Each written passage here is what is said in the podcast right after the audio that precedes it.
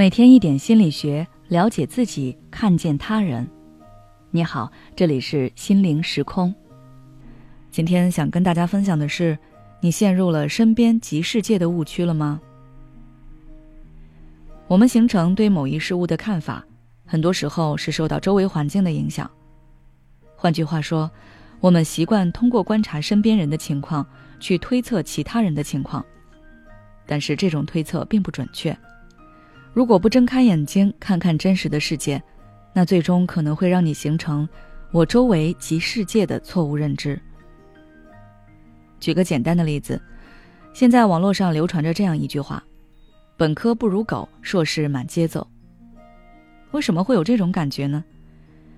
因为你上了大学之后，你的同学跟朋友基本上都是大学生，你的老师也都是硕士以上的学历，而等你毕业准备找工作了。这时候你投简历，肯定也会往好的公司去投。然后等你成为正式员工，你发现同事们的学历全都是本科及以上，这时候你就会觉得大学生很普遍。但事实真的如此吗？实际上，以全国人口来看，我国的本科率只有百分之五左右。可能也有人要说，不能跟全国人口比，应该跟同龄人比。好，我们再来看两组数据。根据教育部的统计数据显示，中考的录取率大概是百分之五十，本科录取率大约是百分之四十一。也就是说，跟你同一届的人，初中考高中时，有一半的人要被刷下去；然后考大学时，又有一多半的人要被刷下去。真正上大学的人只有百分之二十左右。我们身边其实只代表我们自己的圈子。而能进入你圈子的人，跟你肯定是有更多的相似性的。这时候，通过他们，你能得到的信息很多，其实都是你心里已经认定的观点。对于网络上的信息，同样如此。有一个概念叫做信息茧房。现在是大数据时代，你看了一个视频，停留超过五秒钟，可能大数据就会推断你喜欢此类视频，那接下来就会给你推荐类似的。如果你还是会在此类视频停留观看，那他就会推测出你的喜好。比如，此刻有一个热点事件发生了，大家针对这个事件产生了 A、B、C、D、E 等等不同的观点。你的观点属于 B，然后你就想看看其他人是怎么说的。第一个视频站的是 A 观点，你听了一下不认可，往下滑。第二个。正巧是你所认可的 B 观点，你觉得对方说出了你想说的话，所以点赞并且留言，那平台的大数据就会给你推荐更多 B 观点的视频。这时候你看到那几十万的点赞、几千条的留言，觉得大家跟你想的都一样，但是你忘记了，你已经人为的排除掉了其他观点。就这样，你像蚕一样，把自己逐渐禁锢于自我编织的茧房之中。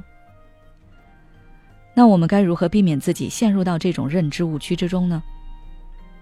首先，建议你多阅读自己的专业书，不断学习，增强自己的专业技能，加深你对自己垂直领域的了解。当然，历史类、人文类和心理学的书籍也建议大家多看看，在看的时候多使用淘金式思维。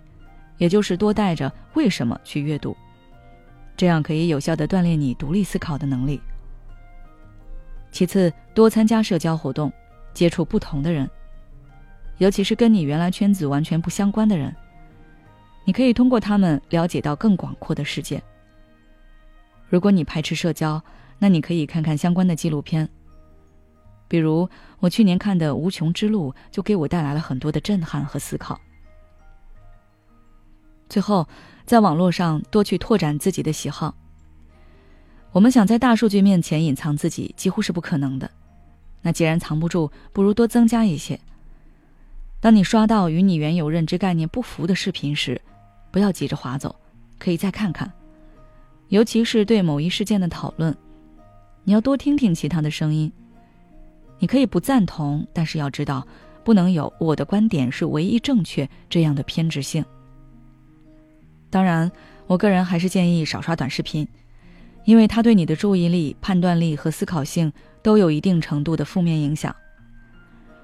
多看书，多接触现实的人，这样可以让我们更加了解真实的世界。好了，今天的分享就到这里。如果你还想要了解更多相关内容，欢迎关注我们的微信公众号“心灵时空”，回复“信息茧房”就可以了。